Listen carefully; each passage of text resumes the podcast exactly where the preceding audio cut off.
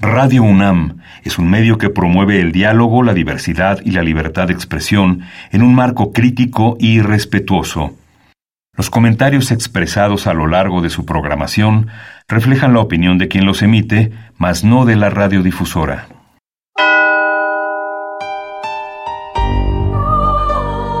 Abrazados por la luna para morar en la oscuridad y explorar los misterios al interior de cada uno de nosotros.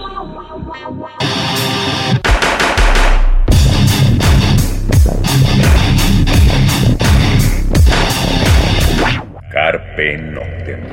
Hola, ¿qué tal? Muy buena luna, son ustedes bienvenidos a Carpe Noctem, noche de jueves, madrugada de viernes y pues acá andamos Hola, buenas noches, Miquisli. Sanoni Blanco, y bueno, pues esta noche, eh, pues es Día de Muertos, realmente ya, bueno, ahorita es, sería el Samhain, ¿no? Por, por la fecha. Este, entre mañana, hoy, mañana, el Samhain o como quieran llamarle, Halloween, etcétera. Ah, no, ya, ya la parte moderna y comercial, ¿no? Pero bueno, al final de cuentas es esta festividad y para el día lunes y martes en nuestro país, pues Día de Muertos. Entonces, bueno, vamos a hablar eh, sobre eso, pero pues nos vamos a ir como más cultos, vamos a tratar de ver qué es la muerte, qué significa la muerte, eh, de acuerdo a los puntos de vista de diversas culturas, diversas religiones. Y obviamente, pues vamos a estar hablando en los tiempos pasados, algunos dioses, diosas, pues dedicados o en culto a pues la transición de la vida hacia otro plano. De eso estaremos platicando el día de hoy. Musicalmente vamos a estar medios tétricos, medios lúgubres como no nos gusta de repente ponernos. y bueno, pues vamos a arrancar con esto que es Autumn Tears. Eh, bueno, pues primero la intro, Do They Ever Sing? Y después This, My Melancholic Masquerade. Pues Autumn Tears y regresamos. Do the children ever sing? Alas, they do not sing but songs of woe and remembrance. Do the children ever dance? Alas, they can dance no more. Do the children ever laugh? Alas, their laughter can be heard no longer. Do the children ever play? Alas, their days of playing have long since ended. Do the children ever sleep? Alas, the children cannot sleep. They can only dream. Do the children ever cry? Alas, I do regret. They forever cry tears of sadness. Do the children ever love? Alas, they can love no more. Do you love the children? I love all my children. Fear they cannot love me. Do you love me? I shall love thee forever, my dearest one. Sleep now as we enter this endless memory together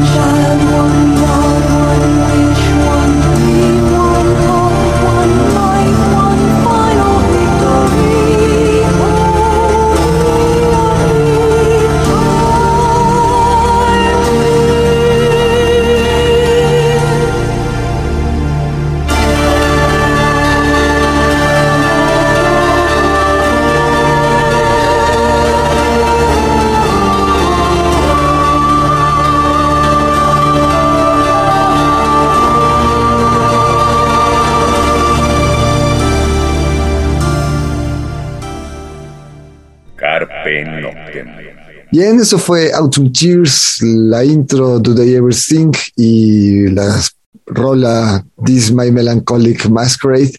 Y pues arrancamos el programa. Pues vamos a hablar, pues, pues este concepto que tenemos de la muerte que es muy, muy es totalmente distinto, ¿no? Es una regeneración, es una transmutación, pero pues la concepción judeocristiana es la que poseemos en la actualidad, ¿no? Hay que tomar en cuenta que en el mundo occidental, o sea, hacia Europa, eh, hay como mucho temor, ¿no? Las culturas occidentales modernas, ¿no? Yo creo que, como tú dices, una vez que entran las religiones, la religión católica eh, cambia mucho, pero actualmente sí hay como mucho temor, respeto, miedo, ¿no? Son como tabús tocar ciertos temas, mientras para algunas culturas eh, en el continente americano, o sea, hace México y algunos países de América Latina, eh, sobre todo México, no es tan así. Para nosotros la muerte es como, pues nacemos, crecemos y morimos, ¿no? Es, es, inevitable. Como decía Paquito León, hay dos cosas seguras en la vida, que vas a morir y que vas a pagar impuestos que es parte de lo primero también, ¿no? Entonces, bueno, como que las culturas europeas actuales, los países, eh, la sociedad actual de, Europa, de Occidente, eh, y de, pues, de algunos países de, América o de, le tienen como mucho, sí, ese tabú. Pero bueno, vamos como hacia a regresar en el, en el tiempo y vamos a, a echarle un ojo a algunas de las culturas este, antiguas, ¿no? Eh, nos encontramos, por ejemplo, que en África está el lombalú, que hace, son estos cantos que se hacen al muerto, es como un rito de, paso, eh, de transición de la vida y la muerte. En el lumbalú se canta, se llora, se baila, eh, se alaba al muerto, que el cuerpo está presente. Y bueno, esta vela debe durar nueve días y lo más importante, pues es, es el último. Y de ahí, eh, pues es, eh, digamos que con este rito, pues el espíritu logra traspasar esta frontera del mundo de los muertos y se queda, digamos, no se queda en el mundo de los vivos, ¿no? Eh, yo creo que todo mundo vimos ese meme, ¿no? De los negritos. ¿no? Este, este videito de, de, los negritos que iban cargando el féretro en África. Ok. Entonces. ¿El meme? No, no es meme, realmente es un video real y ahí se pasó. ¿Cómo? Sí. Bueno, es que hay uno que es un meme, no hay una película donde van cargando. Pero bueno, sí, como, como ya lo dices, es en casi todas las culturas es una ritualización de la muerte y la función específicamente es para pues gestionar este la pérdida, el dolor, este todo lo que conlleva eso. Sirven en todas las culturas, todos estos rituales eh, sirven para equilibrar y armonizar, ¿no? A los que se quedan aquí, más que al que, al que se van, pues a los que se quedan aquí, para eso sirven todos este tipo de rituales. Sí, y además eh, muchas veces suelen ser como para reforzar estos vínculos de, grupo, ¿no? De familia, de amistades, eh, no sé. Pero bueno, este es el caso del, del lumbalú, ¿no? Digamos que dentro de la cultura africana. Eh, bueno, en el budismo nos encontramos algo pues que es completamente diferente, ¿no? Que las culturas orientales que practican de esta religión, para ellos la vida no acaba con la muerte, ¿no? De hecho, la persona va a reencarnar en otra vida y pues debe ir aprendiendo de cada vida lecciones e ir mejorando hasta llegar a un ser puro espiritual y bueno, pues se va a ir este, perfeccionando con el tiempo en cada reencarnación en diferentes vidas, ¿no? Eh, pues para los budistas la vida es eterna, por lo mismo, o sea, el cuerpo es el que tiene cierto ciclo, pero el espíritu, pues obviamente la transmigración es obvia, ¿no? Eh, va de, un cuerpo a otro y pues para ellos obviamente bajo este concepto, pues la muerte es completamente necesaria, ¿no?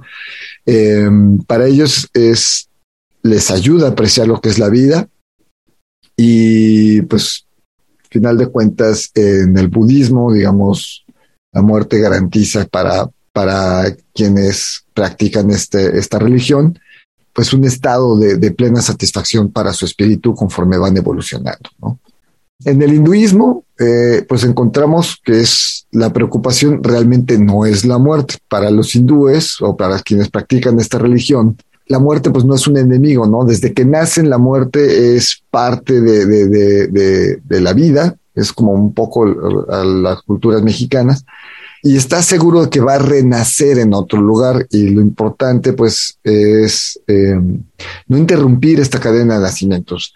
Desde que sí, es una, es una transición, ¿no? También lo ven como una transición.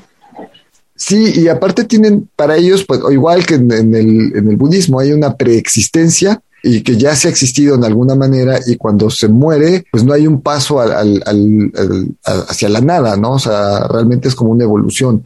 Se cree, vamos, porque, bueno, ya hablaremos de... La de que, cómo te, digo casi en todas las, en las culturas, pero eh, depende de tus actos cometidos en esta vida, es cómo va a ser tu siguiente cuerpo, ¿no? Tu siguiente vida, ¿no? Depende de lo bueno o lo malo que hayas hecho, entre comillas, es, es lo que vas a, es a donde vas a, a, a, encontrar tu nueva, tu nuevo recipiente, por decirlo así, ¿no? Sí, todo eso marca. Una diferencia es que mientras para el occidental la inmortalidad, busca la inmortalidad y desea eludir la muerte y le tiene como un miedo, eh, para el hindú y el budismo es, pues al contrario, buscan liberarse en cierto modo de la vida y de escapar de una vida terrestre y pertenecer a una vida espiritual, sobre todo el, hinduismo, ¿no? Porque el budismo, como vimos, no hay un final, ¿no? Solo se va cambiando, como tú decías, como de recipiente. El cuerpo solo es un recipiente, recibe al, alma, al espíritu. La guía tiene un tiempo de, de, vida de aprendizaje, el cuerpo muere, el espíritu no, y se va dentro de esta evolución, ¿no? Entonces, bueno, ahí hay algunas diferencias que son pues palpables entre estas dos religiones, que bueno, son de las más, este, eh, pues fuertes del planeta, ¿no? Eh, en lo que es el pensamiento religioso hinduismo, pues la muerte consiste en la unión del alma individual con el alma universal de Tai. Entonces, final de cuentas, eh, se cree que al morir se pasa no solo otra vida, sino en la tierra, sino otra forma de existencia que es, esencialmente espiritual. Entonces, bueno, pues el, hinduismo va por allá, va para ese lado de, de, de creencia, ¿no? Y bueno, antes de irnos a la siguiente rola, pues en el Tíbet nos encontramos que entre, el, bueno, entre los tibetanos, su actitud, la actitud hacia la muerte y, lo que es la agonía, pues eh, están desprovistas igual de un tabú. Nos encontramos que eh, para ellos la muerte tiene mucho respeto y mucha veneración. La existencia de la muerte llega a ser un estimulante para el desarrollo del hombre. Y bueno, este crecimiento igual se va dando durante toda la vida, este aprendizaje, y pues final de cuentas también muy similar a lo que es el budismo. Este, en el Tíbet, eh, pues se cree en una transición y en un, una eternidad espiritual, ¿no? Sí. Y que cada vida o cada, sí, cada vida que vas pasando, que vas transitando, eh, te va mejorando espiritualmente, ¿no? O sea, vas como en ascenso. Así es. Eh, vamos a otra rola, lo que vamos a escuchar ahora es a Sopor Eternus and the Sable of Shadows, clásicos, ¿no? Obviamente no los podríamos dejar fuera. Esto se llama eh, Sopor Frater Mortis Est, y bueno, lo escuchamos y regresamos.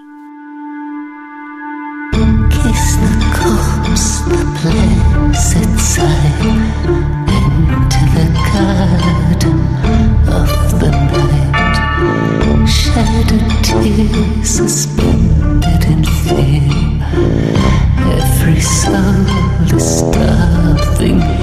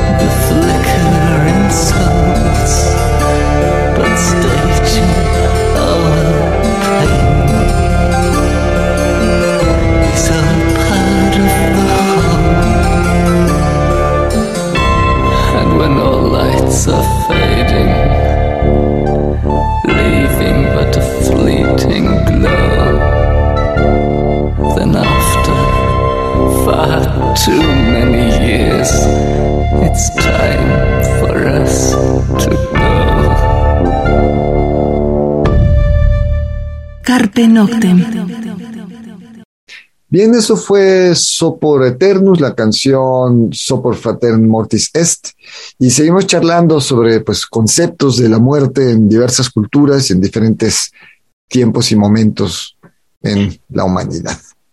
No sé qué tengas por ahí, pero pues podemos irnos con los con Egipto, ¿no? Por ejemplo.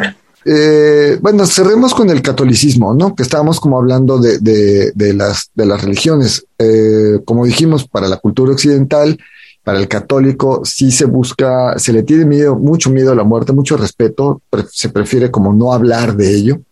Eh, es un se, tema tabú, sí. Es un tema tabú. Se cree obviamente en un cielo, se, no se cree en la reencarnación, se cree en eh, pues que de aquí se gana, de, de, la vida, se gana un espacio en el cielo o el infierno, porque esa es una de las cosas que, que, hay de miedos, que no nos encontramos en otras culturas, o sea, realmente una condenación. La religión católica sí tiene un Dios que condena o que perdona. Sí. Y que, eh, digo, no vamos a hablar de religión, no nos vamos a meter en eso, pero al final de cuentas el concepto de la muerte sí es, eh, una vez que mueres no hay más allá, no existe, eh, es al, al, cielo si te portaste bien, si fuiste bueno, o al infierno si fuiste malo, a pagar todos tus pecados, ¿no? Eh, pues se cree que de hecho naces de un pecado, por eso es el bautizo, para lavar el alma, limpiar el alma, y en el camino de la vida, pues si no cometes muchos pecados, pues San Pedro te va a recibir, te va a abrir las puertas del cielo, y punto. Digamos, ese es en gran resumen eh, el concepto de la muerte dentro de la religión eh, católica. Eh, vámonos con algunos dioses, como tú decías, porque aquí la parte de los dioses, pues es, es donde se pone como mucho más interesante. Eh, vamos, los, el concepto obviamente de la muerte, dependiendo de, las culturas, básicamente va hacia la fertilidad en muchos aspectos.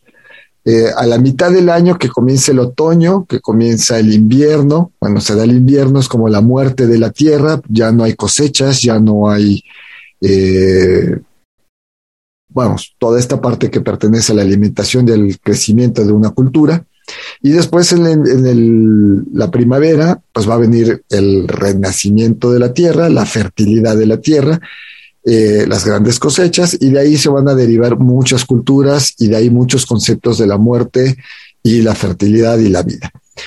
Como tú decías, pues los egipcios, ¿no? Anubis, Anubis es como el, es un dios. la muerte, ¿no? Antes de, de, pasar a su dios, la concepción de la muerte de los egipcios es que era, eh, siempre creyeron, digo, por eso están las pirámides, sobre todo los emperadores, siempre, siempre creyeron que había una vida mejor, ¿no? Similar a esta, pero había una vida mejor y los enterraban con cosas que iban a utilizar en su otra vida, ¿no? Sí, bueno, pues están los dioses ahí, como dices, Anubis. Anubis es este, pues, humano con cabeza de chacal, ¿no? Eh, asociado con la momificación, asociado con la muerte, como decíamos en el antiguo egipcio. Y Anubis es quien decide si el difunto es digno o no de entrar al reino de los muertos. Anubis es, es este, pues, retratado, como decíamos, mitad humano, mitad chacal o perro. Eh, realmente es chacal, pero mucha gente pues, le ve cara de perro. Y bueno, pues este chacal, pues por eso tiene tantas conexiones con los funerales y como tú decías, eh, al, al, al, muerto se le enterraba, sobre todo los que tienen dinero, los faraones, los mercaderes, la gente adinerada, pues se le, se le enterraba o se le, con cosas que se iba a poder llevar al más allá, ¿no? Hacia este mundo de los muertos. Eh, y bueno, pues también nos encontramos en la cultura griega, pues acá nos encontramos a Demeter, que pues a través de su hija, que es Perséfone Demeter, está fuertemente ligada al cambio de las estaciones y a menudo está a las estaciones de, de, de, del clima, ¿no? de las estaciones del año, y a menudo está conectada con la imagen de una madre oscura y una madre de los, del, campo, ¿no? cuando Perséfone es secuestrada por Hades, eh, el dolor de Demeter hace que la tierra muriera durante los meses que su hija está secuestrada y pues el regreso de su hija, pues la, la, la, la tierra resucita, digamos. Entonces ese es como ese cambio del invierno a la primavera, entre el otoño y el invierno, y es donde entramos a esta parte que nos la vamos a encontrar también mucho en los nórdicos y los celtas, esta cuestión de la madre tierra, de la fertilidad, ¿no? Eh, de todas las culturas antiguas, ¿no? Yo creo que eso es algo que caracteriza. Eh, digo, a mí me parece impresionante que todas las culturas antiguas, obviamente porque son conocimientos primigenios, eh, primigenios, pero eh, está esto, ¿no? La unión entre la vida, la muerte, la naturaleza, las cosechas, el ciclo. Realmente arreglados al ciclo de la vida y la muerte. Sí, sí, sí, porque, por ejemplo, ya yéndonos un poco hacia la mitología nórdica, eh, Freya, que es asociada con la fertilidad y la abundancia, pues también es conocida como la diosa de la guerra y de, la, de las batallas, ¿no? Entonces, digamos que la mitad de los hombres que mueren en batalla se unen a Freya en su salón, eh, en el Volkavar, y bueno, la otra mitad se va con Odín al Valhalla, ¿no? Entonces, bueno, es esta parte donde pues también la. Hay, que, hay que ver algo que es interesante. Casi en la mayoría de las culturas previas al catolicismo, la mujer es muy venerada. La mujer tiene un papel preponderante en las religiones y hay diosas. Eh, algunas son más poderosas incluso que, dioses eh, varones, ¿no? Y bueno, pues este, obviamente en el caso de Freya, pues es venerada por las mujeres, por los héroes, por los gobernantes. Y bueno, eh, Freya podría ser llamada a, a, recibir la asistencia en el parto, la concepción, al ayudar en los problemas matrimoniales y obviamente pues a dar los frutos de la tierra, del mar, etcétera. Entonces nos encontramos una, una, una diosa que si bien es como la batalla, pero justamente es esta batalla por resucitar, ¿no? Esta batalla que la Tierra presenta en invierno, y bueno, imagínense Noruega, Finlandia, este, toda esta parte nórdica, pues los grandes inviernos, eh, pues eran muy, muy crudos, y por lo tanto la, la, lucha de la Tierra por resucitar, por renacer y por regresar a las cosechas, eh, pues era muy grande, entonces por eso, pues Freya es como esta gran diosa, ¿no? Vamos a otra rola, eh, para seguir hablando de estos dioses, eh, eh, lo que vamos a escuchar ahora es a. Pues algo que en lo personal me fascina, musicalmente hablando, es Ivar Björgensson y Ernar Selvik. La canción se llama Vulhur y si tienen audífonos o si de plano no les importa el vecino, trépenle, cierren los ojos y váyanse de viaje.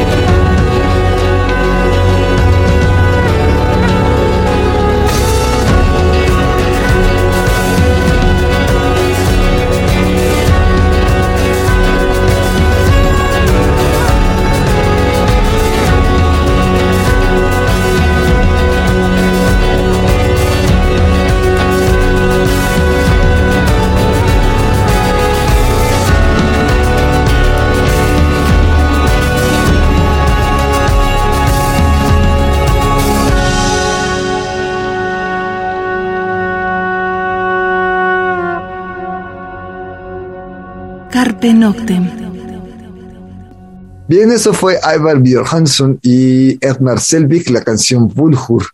Y seguimos charlando, Celsin y, su servidor Sanoni, sobre pues conceptos, dioses y demás de, la, de diversos momentos sobre la muerte, que es algo como muy interesante.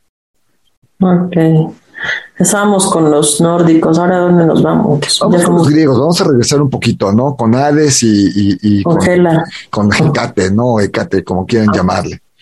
Eh, pues Hades, digo, eh, mientras Zeus se convierte en el rey del Olimpo y su hermano Poseidón gana el dominio sobre el mar, pues Hades se queda con la tierra del inframundo y pues debido a que es incapaz como de salir mucho y no llega a pasar mucho tiempo con los que aún viven, pues Hades se centra en aumentar los niveles de población del inframundo y bueno, pues eh, aunque es el gobernante de los muertos, es importante distinguir que Hades pues realmente no es el dios de la muerte entre los griegos, porque ahí está Thanatos y de ahí viene todo esto de la tanatología y toda esta cuestión, este, que bueno, nuestro lenguaje español, siendo una lengua grecolatina, pues va a tener muchas palabras de origen griego, ¿no? y bueno, digamos, son como de los principales dioses. Y bueno, obviamente, pues también tenemos Hecate o Hecate o Hecate, quien es considerada originalmente la diosa de la fertilidad y el parto, muy similar a lo que hablábamos con los nórdicos, pero con el tiempo pues se va a asociar con la luna, con la noche, con la brujería. La brujería, con la magia y pues obviamente con la muerte. Y el inframundo, ¿no? Entonces, pues es conocida como la diosa de las brujas, también está conectada al fantasma, al mundo, eh, a los fantasmas, al mundo de los espíritus, y bueno, pues algunas tradiciones de un paganismo moderno, pues se cree que ella es la guardiana entre los cementerios y el mundo de los mortales. Así eh, es. Y, y bueno, pues vamos a encontrar como algunas similitudes. Si estamos hilando todo esto, pues encontramos algunas similitudes con el mundo, por ejemplo, nórdico, ¿no? Ahí nos vamos a encontrar con Hel, que es esta diosa que es la gobernante del inframundo eh, dentro de esta mitología nórdica. Eh, pues su sala se llama Helhobur, si es que lo pronuncie bien, si es que mi noruego o nórdico antiguo es correcto. Ya saben, uno que es muy estudioso de esas cosas, ¿verdad? bueno, pues ahí es donde se van a ir los mortales que, que no mueren en batalla, sino por causas naturales o enfermedad. Hel se va a presentar a menudo con sus huesos en el exterior. ¿no? Gela, Gela. Gela, pues sí, digamos aquí. Castellanizado sería eso, ¿no? Exacto. Que lo. La enfermedad, contrario a lo que son la Freya o las, las que, los que van al Valhalla, ¿no? Que mueren en batalla, que mueren en, en, en, las guerras. Y, y, bueno, Gela, como dice, pues va a ser representada con, con sus huesos al exterior del cuerpo más que al interior. Entonces, bueno, pues estos son parte de los grandes dioses, ¿no? Eh, dentro de la cultura, digamos, a lo mejor eh, eh, occidental, bueno, europea. También tenemos a Morrigan, que es dentro de la cultura celta, que es esta diosa guerrera asociada también con la muerte, de una manera muy parecida a, Freya. Pues Morrigan es conocida como la lavadora del vado, y es ella quien determina los qué guerreros salen a batalla y cuáles son llevados este, pues en sus escudos. Eh, está representada pues, en muchísimas leyendas, con tríos de cuervos, eh, pues tiene, es parte del folclore irlandés, posterior a, su papel, digamos, entre los celtas, y bueno, pues también es eh, conocida, bueno, como los Banshee, o bueno, tiene que ver con los Banshees, y bueno, pues es previa a la muerte de los miembros de una familia, de algún clan específico. Entonces, encontramos muchas, muchas similitudes. Y, y bueno, pues antes de irnos con, con otros dioses y otras culturas, pues vamos a otra, a otra rolita que pues tiene que ver también un poco, ¿no? Vamos a escuchar a Rosa Cruz, viejos conocidos nuestros que no los sonábamos hace rato. Pues esto es Intenebris, pues escuchamos a los franceses de Rosa Cruz.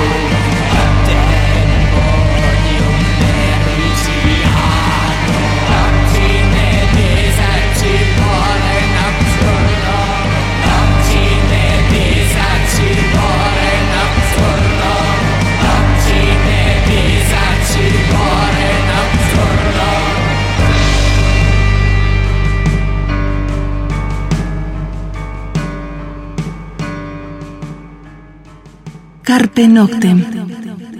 Bien, eso fue Rosa Crux, la canción Intenebris. Eh, y seguimos charlando sobre pues, conceptos y dioses de la muerte en diversas culturas, en diversos tiempos, sobre, bueno, pues de las creencias de la humanidad. Vámonos a Asia. ¿no? Vámonos a Asia. Ok. Las culturas asiáticas también tienen cosas. En China nos encontramos a Mengpo, que es una diosa, eh, eh, pues es como una anciana, la representan como una anciana y, es, en su, y su trabajo es asegurarse que las armas a punto de reencarnarse eh, no recuerden su tiempo anterior en la Tierra. Es la que, bueno, prepara un tipo de té de hierbas que fomenta el olvido y pues a y que se le da, bueno, ella le da a beber a cada alma este, esta, este té, esta poción, antes de que regresen al reino de los mortales. Entonces, aquí nos reencontramos nuevamente. Para las, armas, las, las almas para la reencarnación, ¿no? De una otra forma. Exacto, entonces estamos hablando de esta evolución espiritual, ¿no? De la, del, del budismo, ¿no? De, donde dicen, bueno, simplemente para que sigas pasando tus pruebas, pues no debes de recordar las anteriores. Sin embargo, Eso es lo que provoca su té, ¿no? Les da la amnesia para que puedan, no recuerden nada de sus vidas pasadas. Y puedan además este, continuar esta evolución, ¿no? Al mismo tiempo, es por si puedes cometer errores que ya habías cometido, entonces a ver qué tanto aprendiste. Aunque bueno, de repente uno podría decir, bajo el concepto occidental de la cultura mexicana 2021, podría decir, bueno, ¿cómo vas a recordar lo que aprendiste si te dieron un té para olvidar? Pero estamos hablando de religiones, estamos hablando de fe, estamos hablando de dioses de tiempos muy antiguos. Eh, tampoco somos los super estudiosos de las De culturas. mitología, además, ¿no? O sea, nos tratamos de que es mitología. Entonces, bueno, pues estamos solo mencionándoles, dándoles este, eh, pues su nombre, ¿no? Eh, otro dios del inframundo eh, este es Huiro, eh, que este es un dios maori. Este dios del inframundo pues inspira a la gente a hacer cosas malas. Típicamente aparece como un lagarto y es el dios de los muertos según la religión y mitología maorí. Huiro fue el origen de las enfermedades, es el origen de todas las aflicciones de la humanidad y que actúa a través del clan Malki, que personifica todas estas aflicciones. Todas las enfermedades eran causadas por estos demonios. Digo, ahorita que dijiste es el dios de las enfermedades, pues Hela, ¿no? También tiene esa particularidad, ¿no? Dicen que, que cuando aparece Hela en la Tierra aparecen todas las enfermedades y son esparcidas por toda la Tierra. Exacto, entonces vamos, final de cuentas, pues estas culturas primigenias, como mencionabas, van a tener muchas cosas en común porque final de cuentas eh, aún se adora a, a, la naturaleza, se adora a la luna, al sol, al agua, a la lluvia, a la tierra, a la fertilidad. Obviamente, pues saben que hay, que hay enfermedades que se llevan a, los seres vivos, ya sea desde las personas, a las plantas, las cosechas, a los animales. Este, entonces todo esto obviamente pues va a dar una, una serie de creencias, ¿no? Eh, por ejemplo, en la, en la, cultura hindú, que también está, eh, es el primer mortal que digamos que, que, muere y se dirige a otro mundo y que fue nombrado el rey de los muertos y también es el señor de la justicia y pues aparece también como con la palabra Dharma, ¿no? Entonces por eso se habla de... Guardián del inframundo. Exacto, exacto, ¿no? Entonces pues es Yarma dentro de la religión hindú. Y pues otro dios que nos brincamos un poco, pues fue Osiris, dentro de la mitología egipcia. Eh, recordemos que Osiris es asesinado por su hermano Set antes de ser resucitado por la magia de su amante Isis.